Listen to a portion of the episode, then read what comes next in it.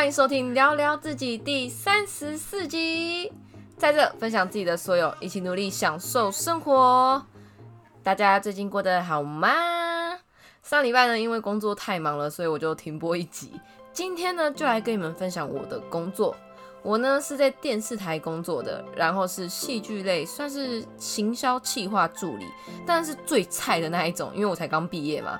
然后我大学呢是读传播系的，但是因为我没有做过相关的行业，我大学四年虽然是读夜间部，然后都在上班，可是我都是做餐饮业，然后到后面是百货业，就是完全没有传播相关的行业实习就对了。因为我们学校夜间部没有需要实习，决定上来台北打拼的时候，就有朋友在电视台工作，然后刚好就是有职缺，而且还是我很喜欢的戏剧，所以呢我就马上去面试，那也很幸运就是面试上了，所以就是在戏剧类的部门工作这样。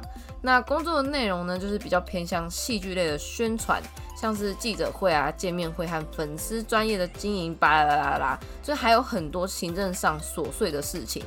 OK，这些都不是重点。我今天呢最想分享的是我第一次的艺人采访经验。我第一次的艺人采访呢，就是献给了杨明威，不知道我自己去查。然后呢，就是我超烂，我直接让采访这三分钟左右就结束。我觉得杨明威一定觉得妈的很错愕。那天就是我的采访初体验，因为呢，杨明威是我们那个时候昂档戏剧的重要角色之一。那我们要做宣传嘛，所以就要拍个小短片。呃，你们应该很常在电视上看到那种短片，是艺人，然后就会说几句祝贺的话，最后结尾就会说像是什么周一至周五请锁定，巴拉啦啦啦啦啦啦这类的小短片。那我们那天呢就是要拍这个，然后前面呢就打算加个轻松的小采访，就是可以放在粉丝专业上面当宣传。那那天负责采访的就是我，我没有露脸，我坐在摄影机旁边，那杨明威呢就坐在我对面。然后开拍前，杨明威就问说：“呃，那我是要看摄影机吗？还是看哪里？”负责拍摄的同事就说：“哦，你看我们的采访人就可以了。”然后我同事一讲完，杨明威就说：“哦，好。”下一秒就直接看着我，双眼直视哦，干超帅，而且他的眼神是完全没有漂移，就是直视着你。然后我整个人就是直接腔掉，我直接懵掉，哎，脑袋瞬间空白。我一开始在准备的时候，在我脑海里重复好几次的采访内容，直接 delete，拜拜。他本人，我真心觉得蛮帅的，尤其是眼睛，就是会有电波的那一种。OK，反正就是因为这样，所以我整个人就是乱了阵脚。采访的时候呢，我完全想不到怎么去延伸话题，因为我们采访稿上面只会有几个大方向的问题，那过程中呢，必须要主持人自己去延伸，就是等于是你要跟受访人小聊天这样。妈的，我真的紧张到完全不知道怎么接他的话，我就只能哦哦哦，是哦，超烂的，呃，超烂，我真的超烂，所以呢，我就只能照着稿子上的问题问。然后我就才问个两题就没有了，我就直接接说哦，那好，那请你帮我们宣传一下戏剧，谢谢。杨明威一脸看起来就是哦哦，就就就这样哦，超丢脸，真的超丢脸。我当下真的超想要去撞墙的，而且我们主管就在旁边，他结束的时候还跟我讲说，嗯，那个采访的技能就是要再训练一下，这样子哦，没关系啊，第一次嘛，第一次嘛，第一次嘛，第一次直接狙狙哦。好了，反正我就是想分享一下我艺人采访的初体验。OK，那今天怎么会突然聊工作呢？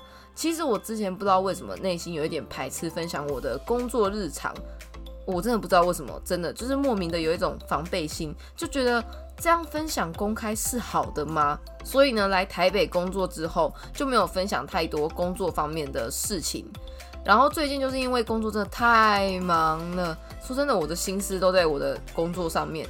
有的时候真的会忙到我不知道这礼拜要分享什么事情给你们，因为脑子满脑子就只有工作、工作、工作。虽然有几次是因为真的太忙，所以我就停播一集嘛，但我自己就觉得，干我不能太成这样。因为 podcast 这件事是我想做的事情。那如果太长这样轻易的放过自己的话，我觉得我后面一定会连做这件事的动力都没有，可能就默默的停止了。哎，其实在我做到十几集的时候，中间就一直会有这种感觉反复的出现，像是什么想不到这礼拜可以讲什么，呃，不然就是坐在电脑前面真的完全打不出稿，完全没有任何的想法。可能我那一周可能过得特别的平淡啊，所以特别没有 idea，没有感触之类的都有可能。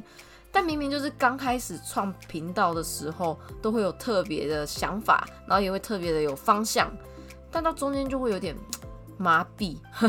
我觉得做很多事情都蛮容易这样的。最近呢，就是在思考自己做 podcast 这件事，就觉得哎，其实我也做了超过半年了，哎，就莫名其妙就过了半年。然后过程中，只要遇到压力的时候，我就会觉得。